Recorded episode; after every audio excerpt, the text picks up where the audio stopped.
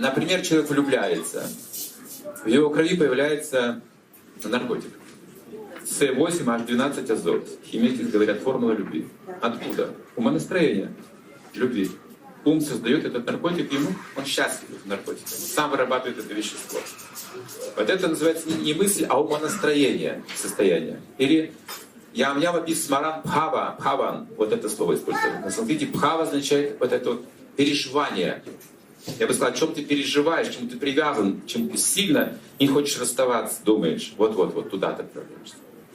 Мысли ведь они просто блуждают, это, они незначительны. Да? А вот это пхава, вот это вот настроение, оно сильно, вот это любовь, скажем, или ненависть, мы говорим, это состояние ума.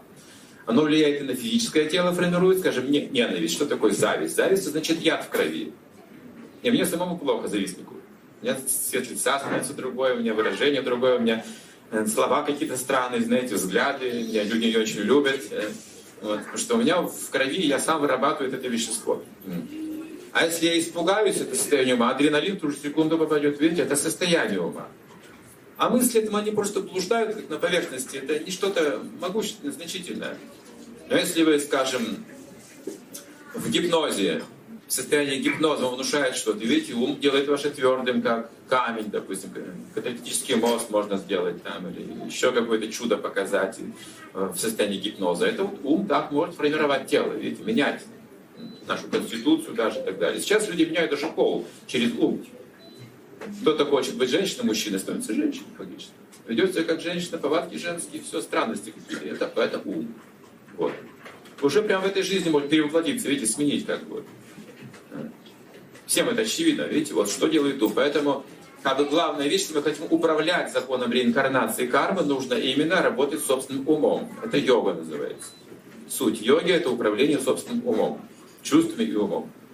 Вот это уже управляемая моя жизнь. То тоже об этом я пишу. Куда же мы должны? Мы должны планировать свою следующую жизнь, по сути дела. Так веды говорят.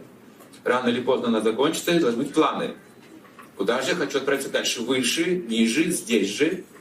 Если я в гуне а, невежество убираю, я могу стать животным в следующей жизни или пойти в какие-то очень страшные места, подобные адским местам много страданий. Это в гуне невежества, где много злодеяний, где много агрессии, оскорбления совершаю, а, убийств, может быть, там насилие совершаю. Это невежественная жизнь, она вот меня вот спустит туда. Ад есть и в этом измерении, если, скажем, взять вот, войны, страшные пытки, мы слышим тоже о таких ужасающих явлениях, да, адских, какие-то страшные годы эпохи времени. Это вот ад.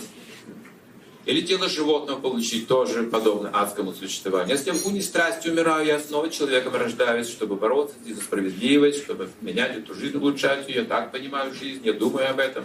Я умираю с этим, с каким-то лозунгом, я за правое дело и так далее. Я рождаюсь снова, чтобы продолжать свою человеческую деятельность в страсти.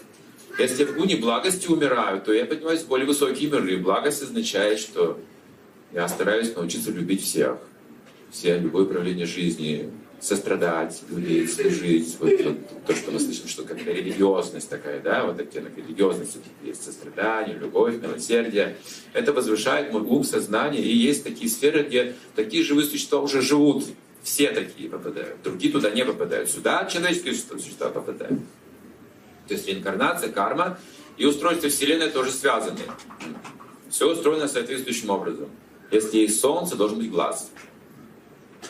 Иначе какой толк в глазе, если нет солнца, или солнце, если нет глаза, восприятия. То есть это одновременно все создается. Вот, вот реинкарнация мы имеем глаза, уши, ноги, руки. Для чего мы это все имеем? Чтобы воспринимать, осознавать, осмысливать жизнь и мир, окружающий себя. Это наше предназначение.